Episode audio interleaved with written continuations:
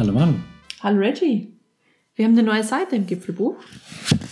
Und zwar sprechen wir heute über Wandern im Urlaub, Gran Canaria Edition. Weil Wandern im Urlaub hat man schon öfter mal. Aber heute geht's um die Insel. Um Gran Canaria. Um Gran Canaria, Um auf Kana- Gran Canaria. Die kanarische Insel Gran Canaria. Exakt. so ist es. Warum Gran Canaria? Ähm, weil es da schön ist und weil es ein Mini-Kontinent ist. Ich glaube, das ist das Spannendste, oder? Mm, Das sind gute Gründe, ja. Ja. Aber es gibt eigentlich viel simplere Gründe. Und da gibt's hohe Berge. Da gibt es nämlich Berge, korrekt. Und, es ist nie kalt. es ist nie richtig kalt und weil es kurz vor Afrika liegt, äh, kann man da das ganze Jahr eigentlich wandern gehen. Ja, aber, aber nicht Schneeschuh wandern. Nee, Schnee, Schneeschuhwandern ist da nicht, nicht so richtig. Aber also Winter, Frühjahr, Herbst, perfekte Wanderbedingungen, nie kälter als ja, 18 oder 15 Grad.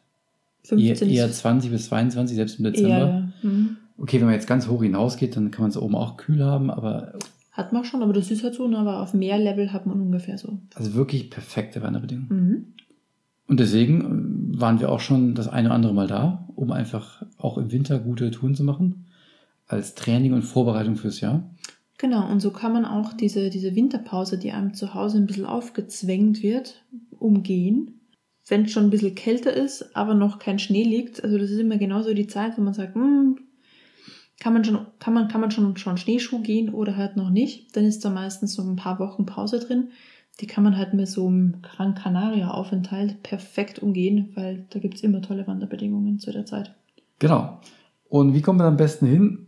Mit dem Flieger. Mit dem Flieger, genau. Sch- Schiff ist nicht so empfehlenswert. Das Geht, geht auch. Ist dauert nur aber ewig. Zeitintensiv. dauert wirklich ewig. Also Flieger ist am besten. Von München fährt man da, oder fliegt man da viereinhalb bis fünf Stunden. Mhm. Gibt es äh, verschiedene Fluglinien mittlerweile. Man könnte auch mit dem Bus hinfahren, haben wir schon geguckt, ne? Ja, das, das dauert halt sehr lang. Also Fliegen, ganz klar, vier, viereinhalb bis fünf Stunden.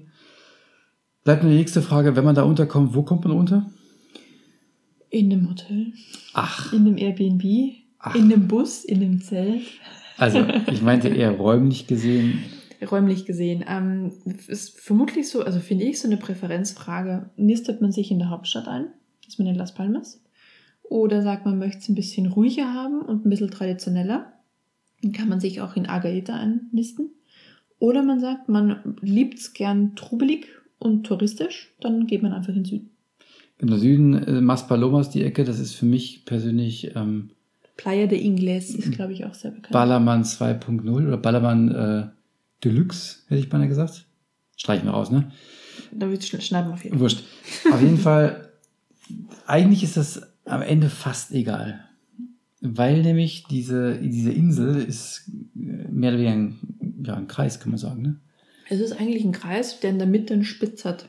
Das heißt, egal woher man kommt, man muss eh erstmal da hoch. Und deswegen ist es relativ egal, weil es führen gefühlt alle Straßen ohnehin in die Mitte der Insel. Und natürlich auch außen rum, aber halt in der Mitte, weil da auch die meisten Touren sind. Mhm. Das heißt, egal wo man ist, man erreicht die Mitte eigentlich immer ungefähr gleich weit. Genau.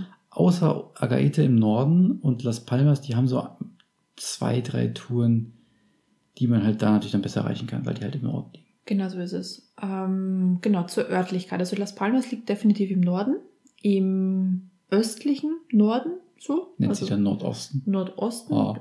Stimmt, das hat, hat sich schon mal jemand was überlegt, aber und ähm, in also Agaete, das uns auch, also wir hoffen, wir sprechen das richtig aus, aber ein Einheimischer hat es mal so drastisch betont, dass es klang wie Machete. Machete. Für uns heißt es einfach nur Machete. Genau, also es ist vermutlich irgendwas dazwischen. Es ist jedenfalls ein, ähm, ein Fischerdörfchen, Ministädtchen, Agaete. Und von dort geht zum Beispiel auch die äh, Fähre nach Teneriffa weg. Eine von denen. Eine von denen, genau. Aber die geht da weg. Das war völlig off-topic. Ähm, ja, dennoch. Und da drüben, wenn man sich da schon mal stationiert, sind auch die Touren im tatsächlichen Westen gut erreichbar. Da werden wir aber auch noch drauf eingehen. So ist es. So, wo standen wir jetzt? Die absoluten Klassiker erwähnen wir doch einfach mal kurz. Also unsere Klassiker. Also wir Nee, wissen nicht. die Klassiker. Also, okay. Also wenn man auf ähm, Gran Canaria ist und wandern geht, dann geht man auf den Rocco Nublo. Die Touristen machen das und Mhm. auch die Wanderer, weil man kann nämlich die touristische Tour und die Wandertour machen. Und man geht auf den Pico de las Nieves und eigentlich auch auf den Rocke Bentayga. Tiger. Und das haben wir bis auf den letzten alles nicht gemacht. Ja, abgefahren, oder? Also wir waren am Pico schon zwei, dreimal oben mit dem Auto. Weil da kommt man wirklich, also man kann eigentlich bis zur Spitze fahren. Zur eigentlichen Spitze kann man ja gar nicht. Da hockt nämlich das Militär oben. Die haben dort einen Horchposten. Und auf den Rocco Nublo haben wir, glaube ich, anderthalb Anläufe gestartet, aber sind dann immer wieder vorbeigefahren, weil einfach so unfassbar viele Leute dort schon geparkt haben. Und von Weitem kann man ja gut hochgucken. Haben wir dann auch schon gesehen, dass dort echt die absolut, absolute Wahnsinn los ist. Die Leute haben sich schon getummelt. Deswegen haben wir den bisher immer ausgelassen. Genau, deswegen, also das sind die absoluten ähm, Klassikertouren, die wir einfach nicht gemacht haben, weil einfach sie sind beim Auto sehr gut zu erreichen und dann Horden von Bussen und Touristen und Also. Flipflop äh, und Ballerina-Wanderer da oben. Ja, das geht ja dann auch, ne? Ja nicht so weit. Deswegen haben wir einfach andere Sachen gemacht. Korrekt. Zum aber auch Beispiel? Zum Beispiel den Cumbre, Den Cumbre. die Nordflanke des Cumbre. Wir haben übrigens noch gar nicht nachgeguckt, ob Cumbre jetzt wirklich Lunge heißt. Wissen wir nicht. Wissen wir nicht. Jedenfalls ist es wirklich, es ist ein wunderschöner grüner Fleck auf der Insel. Also die Insel an sich ist ja, wird ja auch Mini-Kontinent genannt, weil irgendwie alles drauf ist. Man hat den Wald, man hat die Berge, man hat Dünen und Wüsten, ähnliche Orte. Also es ist alles sehr, sehr durchwachsen. Und jetzt gerade hat es ähm, ein paar Wochen echt gut geregnet. Also nicht durchgehend, aber immer wieder gut geregnet. Und deswegen wächst auch gerade überall wieder frisches Gras und alles ist grün. Und gerade in der Cumbre ist einfach gerade, was Grün angeht, die Hölle los. Wunder, wunderschön. Und da gibt es ein paar Touren. Genau, aber bevor wir zu den Touren kommen, Ja. müssen wir natürlich sagen, auch dieses Mal haben wir wieder den, Roter Wanderführer, in dem Fall Gran Canaria, Dauerwerbesendung. korrekt, ähm, genommen, um unsere Touren zu planen. Und ich möchte hier einmal an der Stelle sagen, ich, hab, ich lobe ja den, den Roter immer recht gut. Mhm. Aber die Gran Canaria-Ausgabe ist, ich sag mal so, Warte, ich, ich, ich, habe ein Wort. Mittelgeil. mittelgeil. Mhm. Ich, ich wollte jetzt gerade sagen, nicht so richtig toll. Ja, es ist mittelgeil. Warum? Dieses Ding hat 72 Touren, denkt man sich super. Und von diesen 72 Touren sind gefühlt, ich würde sagen, 50 Touren irgendwie so drei bis fünf Kilometer So mit Minispaziergänge. 50 bis 300 Höhenmeter. Ja, Wo ich mir aber denke, danke, brauche ich nicht. aber nein, danke. Aber mit einem Hinweis, wie man das verbinden kann mit 10.000 anderen Touren. Mhm. Da frage ich mich einfach, warum schreibst du denn die Tour, die du mir anbietest als Verbindung, nicht einfach direkt rein? Ja, also das ist ein bisschen ein Fail. Andererseits muss man sagen, alle Leute, die man irgendwie so, so wandermäßig rumrennen sieht, irgendwie lugt dieses rote Buch bei jedem zwischen den Fingern vor. Also es scheint so ein Standardwerk zu sein, aber es gibt wohl auch wenige Alternativen, deswegen nimmt man das mittelgeile Buch dennoch. Es ist einfach, ey, trotzdem, es ist echt ein Scheiß, ganz ehrlich. Es sind irgendwie zehn Touren drin, die man, die man gehen kann und der Rest muss man sich selbst kombinieren. Finde ich einfach enttäuschend. Ja, ist ein bisschen quatschig. Also die, roter, das kennen wir anders. genau. Vielleicht, vielleicht müssen wir, müssen wir denen mal ein paar Tipps geben, glaube ich. Is Isabella Garvin, das können sie besser. Das können sie besser. Nichtsdestotrotz, es gibt ja auch wie gesagt, zehn, zehn gute Touren, würde ich sagen. und äh, eine davon ist die Tour 20, die große Runde an der Nordflanke der Gumbre. Mhm. Genau, die haben wir gemacht. Eckdaten? Eckdaten. Ja, so 14,5 Kilometer, 700 Höhenmeter rauf und runter, eine Rundtour ne, bei einer großen Runde und eine traumhafte Aussicht. Das ist tatsächlich richtig. Was man aber bei der Tour auch sagen muss, die ist also für Leute, die sonst irgendwie so in Bayern unterwegs sind und wandern, da muss man erstmal hoch und dann geht man wieder runter. Und vielleicht hat man zwischendrin so eine Delle drin oder man besteigt ein, zwei Gipfel, aber sonst ist es eher hoch runter. Bei der Tour fängt man oben an und geht erstmal runter und dann ist es eher so wieder mal hoch, wieder mal runter, wieder mal hoch, wieder mal runter. Also es ist sehr durchwachsen, was es auch sehr abwechslungsreich macht, aber du hast völlig recht. Die Aussicht ist gigantisch. Uh, aber du sagst Vergleich Bayern, ganz kurz. Wir, wir haben da Auf- und Abstiege drin, die haben locker 20, 25 Prozent Steigung gehabt oder mehr. Die waren grob, ja.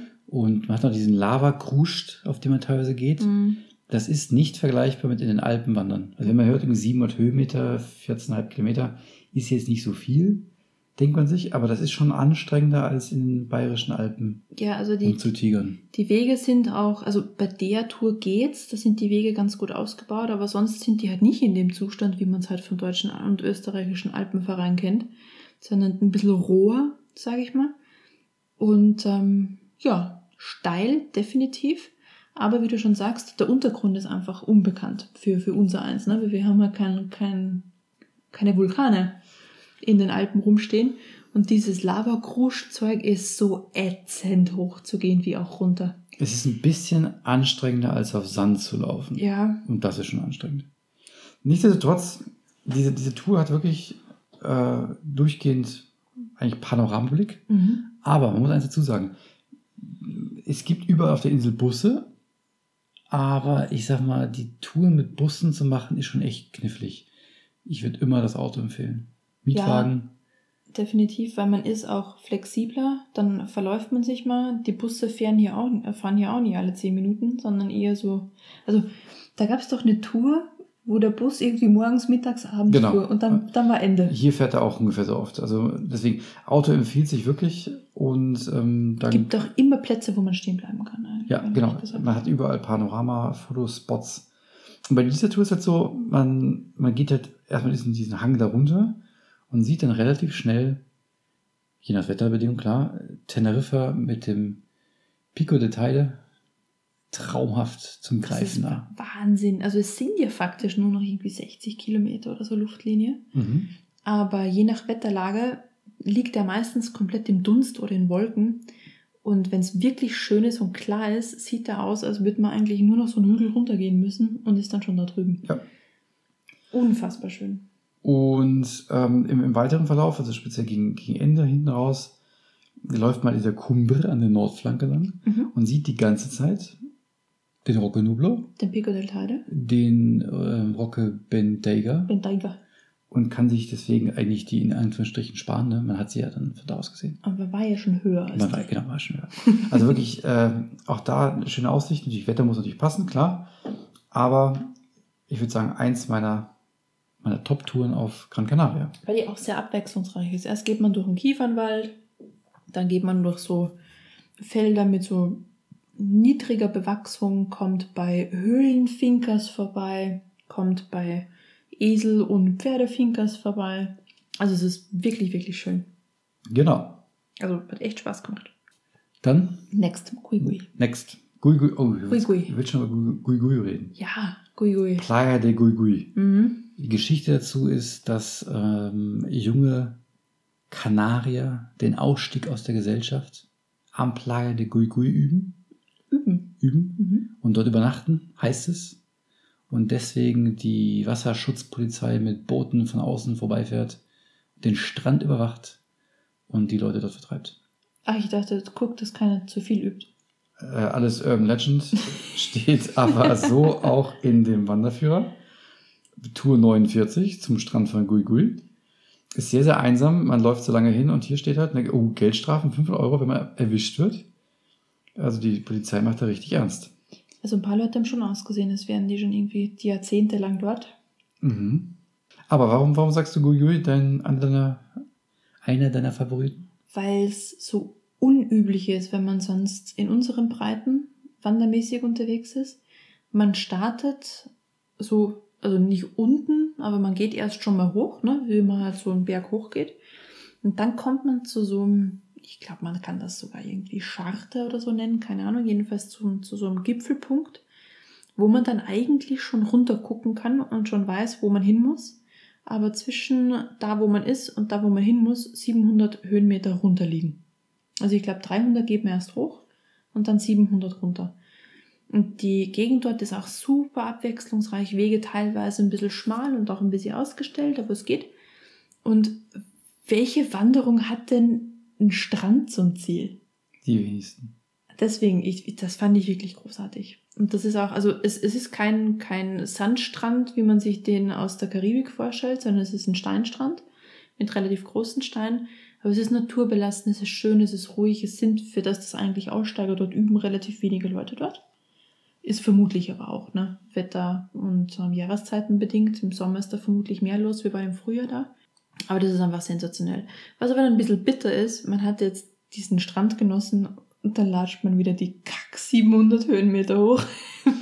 Das Problem ist wirklich, dass der, der anstrengende Teil dann auf dem Rückweg kommt. Ja, boah. Also der, die, der lange Anstieg ist nämlich fast 1000 Höhenmeter. Mm, insgesamt. Ähm, Deswegen glaube insgesamt. 300, 700 irgendwie teilt Genau, sich das ein sie- bisschen 700 sind, glaube ich, äh, Zweiter Teil. Mhm. Elf Kilometer, auch das klingt ja nicht so richtig weit, aber wenn halt die, da ist überhaupt kein Schatten. Die Sonne brennt die ganze Zeit auf einen drauf.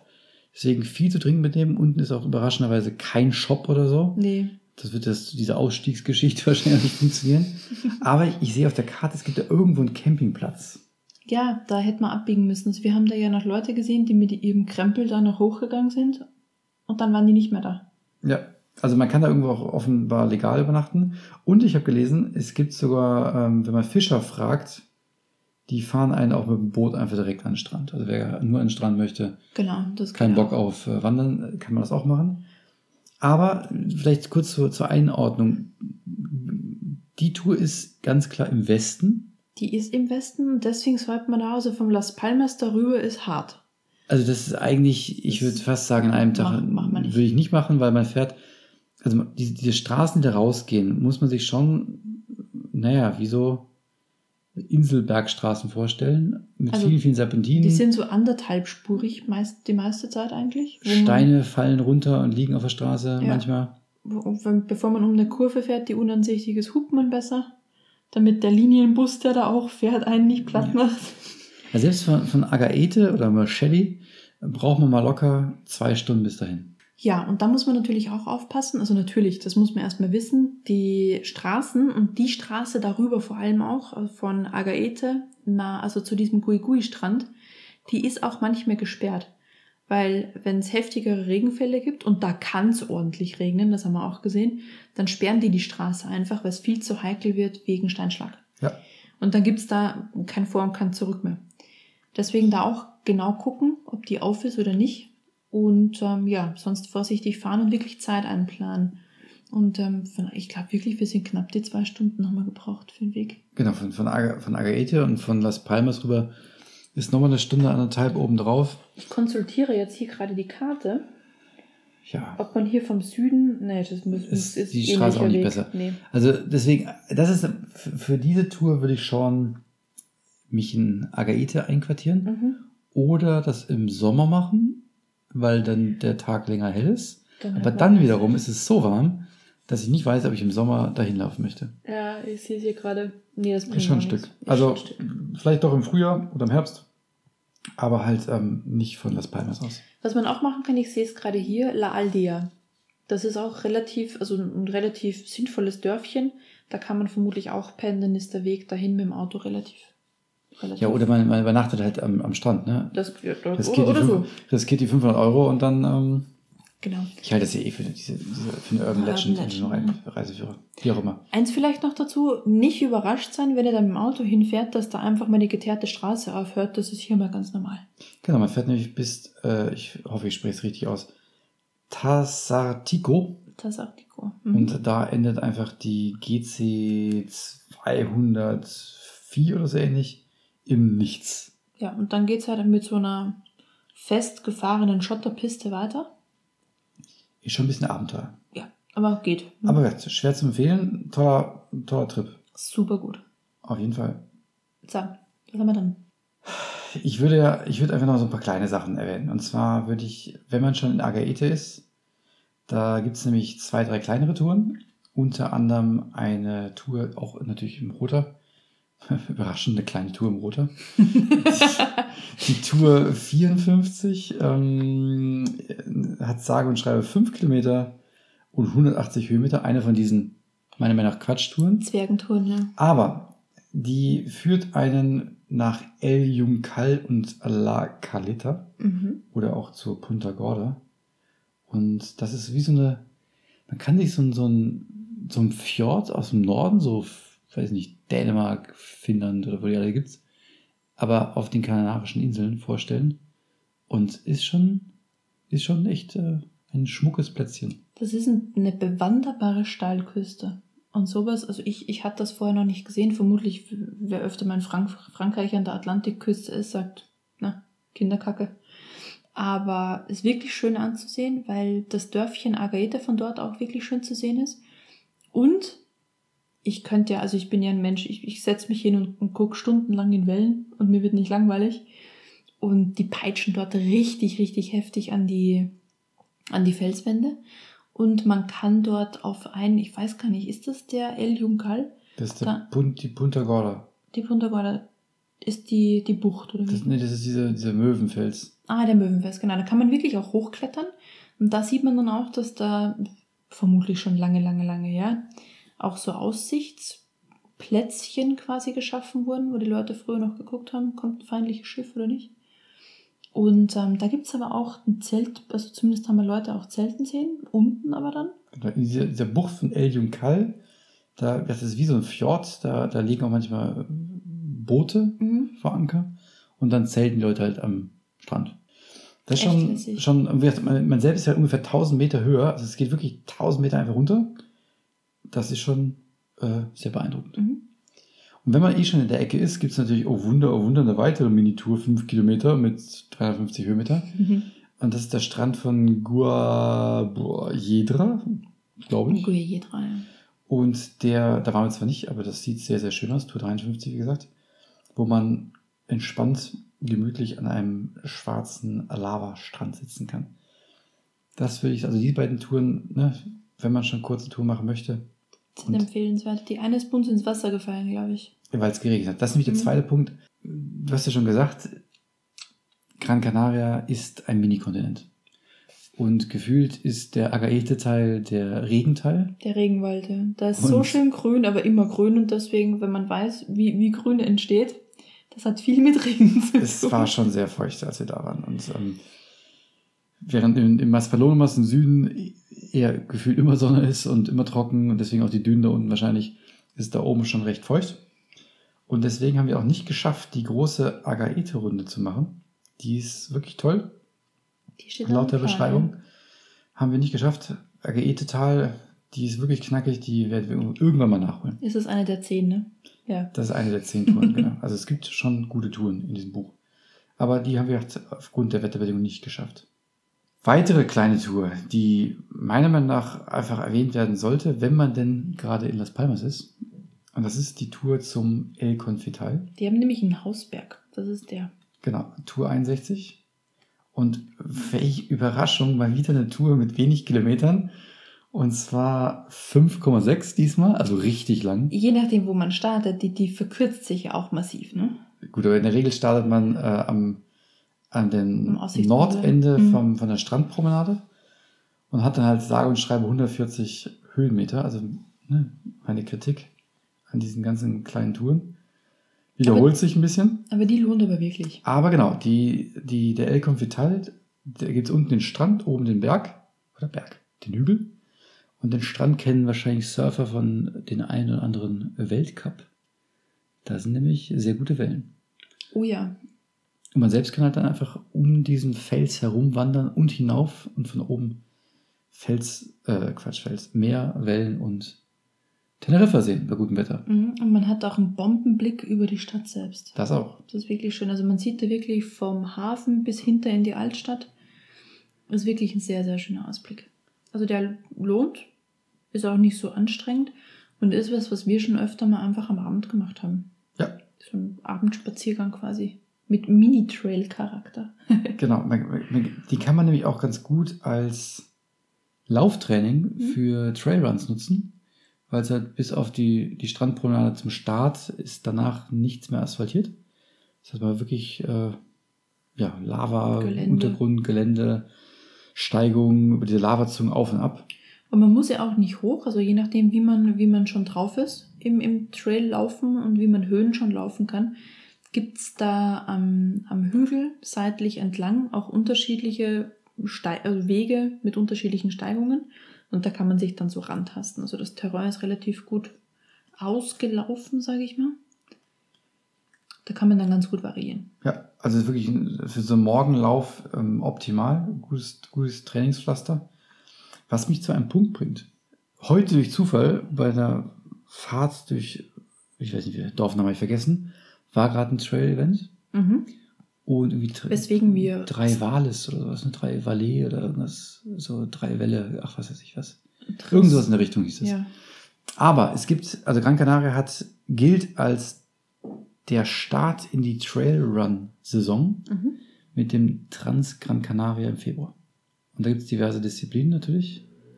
der lange, der hat glaube ich 125 Kilometer. Da gibt es diverse Abstufungen bis, bis Kinderstaffel runter. Aber es gibt auch einen mehrtägigen äh, Trans Gran Canaria 360, glaube ich. 360 und da heißt, der hat nicht 360 Kilometer, aber der heißt 360, weil halt einfach wirklich stumpf rund um die Insel rumgeht. Genau. Und auch nicht abgesperrte Trails. Man läuft einfach los. Checkpoints muss man. Hat bestimmte Checkpoints, die man einhalten muss. Und das war's. Muss sich selbst verpflegen. Wie viel? Muss, Fünf oder sieben Tage irgendwie? Ähm, ich weiß gar nicht. Ich glaube, Ziel. irgendwie so in der Richtung. Abgefahrener Wahnsinn. Wirklich, wirklich abgefahren. Und ähm, deswegen sieht man halt, also nicht nur deswegen, aber insgesamt sieht man auf, auf der Insel hier eine Menge Trailrunner, die hier einfach üben, die sich vorbereiten und auch wenn man morgens, völlig egal welche Uhrzeit, rausläuft zum El Confital, man trifft immer wieder welche von ihnen. Mhm. Lava-Kruscht-Liebhaber sind das. Genau. Jetzt haben wir über viele kleine Touren gesprochen. Mhm. Ich würde gerne noch eine längere Tour erwähnen. Welche? die Tour durch ein Barranco. Barranco sind diese, ähm, ja, wie so Täler, die sich von der Spitze, von der Mitte der Insel bis ans Meer durchziehen, Mhm. oder auch Wasser abfließt zum Beispiel. Und Also so Gräben. wie so Gräben, genau. Mhm. Heißen hier Barrancos und das ist nämlich die Tour 70 in dem Buch. Und ich hoffe, ich spreche es richtig aus. Der Barranco de Guayadeque. Deck, keine Ahnung. Ujadecke, Guayadeque. glaube ich. Und diese Tour hat zum einen einen sehr schönen Start, theoretisch, Mhm. in einem Höhlenrestaurant, wo man theoretisch gut essen könnte, Ja, wenn nicht die man, Bedienung so unglaublich, hat man Problemchen, ja. ähm, ich sag mal, unwillig ist, ähm, Dinge zu verkaufen. Und die führt halt recht knackig, ich, ich weiß gar nicht mehr, über 800, über 800 Höhenmeter waren es, über Lava kruscht mal wieder und knapp 18 Kilometer. Und man sieht halt auch da wieder äh, perfekten Blick aufs Meer, Barranco, Kiefernwälder, sehr, sehr unterschiedlich bunt gemischt. Krater, Vulkankrater äh, geht man ist entlang. wirklich alles dabei. Man geht auch bei relativ vielen Finkers vorbei. Ähm, da keine Angst vor den Hunden. Die bellen wirklich nur und beißen nicht. Einfach gut Abstand halten zu den Anwesen, dann passiert da nichts. Und ähm, was ich da so beeindruckend fand, wir waren halt da zur falschen oder, oder richtigen Zeit, je nachdem dort. Es war letztes Jahr im Herbst oder Spätherbst eigentlich und haben uns dann auch gewundert, warum es im Wald so ein bisschen wie nach Lagerfeuer riecht. Mhm. Und sind dann draufgekommen, nach Recherche danach, dass da gerade ein paar Wochen vorher, ich glaube vier Wochen vorher, einer der größten Waldbrände ever auf Gran Canaria ge gewütet hat. Ähm, leider gelegt. Man muss sich Ja. das so vorstellen, dass diese ganzen Kiefernwälder, die schmeißen diese Nadeln ab, die sind dann irgendwann so richtig trocken Mhm. und dann Das es da halt einfach, ja, wie zum wirklich Flächenbrand ohne Ende und Da geht es dann auch flott. wassertechnisch ist da auch schwierig mit Löschen. Da ist richtig viel kaputt gegangen. Und äh, auch der eine oder andere äh, hat da seine Finker verloren und auch mehr. Sind so viele Tiere gestorben. Also Obst, deswegen- Obstplantagen komplett kaputt gemacht. Aber wer hat's überlebt? Die Teflonkiefer. Genau, die Teflonkiefer. die ist irgendwie sehr, sehr resistent. Die ist unten komplett schwarz und oben ist noch grün. Ja, Wie auch immer die das macht. also die, die, heißt nicht so, ne, aber wir nennen die Teflonkiefer, weil dann der gefühlt alles abprallt. Aber de- deswegen vielleicht auch nochmal der Hinweis, wenn man unterwegs ist, wirklich aufpassen, wer raucht, nicht einfach die Zigarette Nee, hinschmeißen. macht das nicht. Oder ähm, Kein- Lagerfeuer, genau, kein Lagerfeuer Lagerfeuer. sowieso nicht. Oder auch sonst Glas äh, nicht irgendwie stehen lassen, hinwerfen. Kann halt echt in die Hose gehen und ähm, gleich richtig viel mitreißen. Aber an sich die Tour, ähm, wirklich schön, viele Aussichtspunkte auch, Mhm. aber eben auch wirklich anstrengend aufgrund des Untergrunds. Und da ist ein, ein, ein Anstieg dabei Richtung Kraterwand hoch, ist Mhm, das, glaube genau. ich. Da geht's, ich weiß nicht mehr, also in, in meiner Vorstellung waren es vermutlich 10 Kilometer allein, war es nicht, ne? Aber es geht Ewigkeiten über diesen Lavakruscht. Und man, und der, der, der war auch so tief, dieser Lavakruscht, und Ja. überhaupt nicht festgetreten. Und man steigt halt da rein und rutscht wieder zurück und steigt wieder rein und rutscht. Also das, es ist wirklich Also man, gefühlt macht man, macht man einen Schritt nach vorne und rutscht einen halben Schritt zurück. Es ist nervig. Und das war ewig, ewig weit hoch. Ist aber ein super Training. ja, das stimmt. So, Also beintechnisch war super. Deluxe. Ja, kann man, also die Tour war wirklich durch die Abwechslung, also jetzt mal abgesehen von Verbrannten, äh, durch die abwechslungsreichen Eindrücke und mit dem Vulkankrater und halt auch, weil sie recht knackig weit ist für, für die ähm, Verhältnisse dieses Buches. Äh, auf jeden Fall ganz klar in der, der Top 10 der begehbaren Touren. Ja, die ist wirklich super. Aber hier auch viel zu trinken mitnehmen, weil der Kiefernwald ist auch mal mehr, mal weniger dicht. Und sonst brennt einfach die Sonne brutal runter.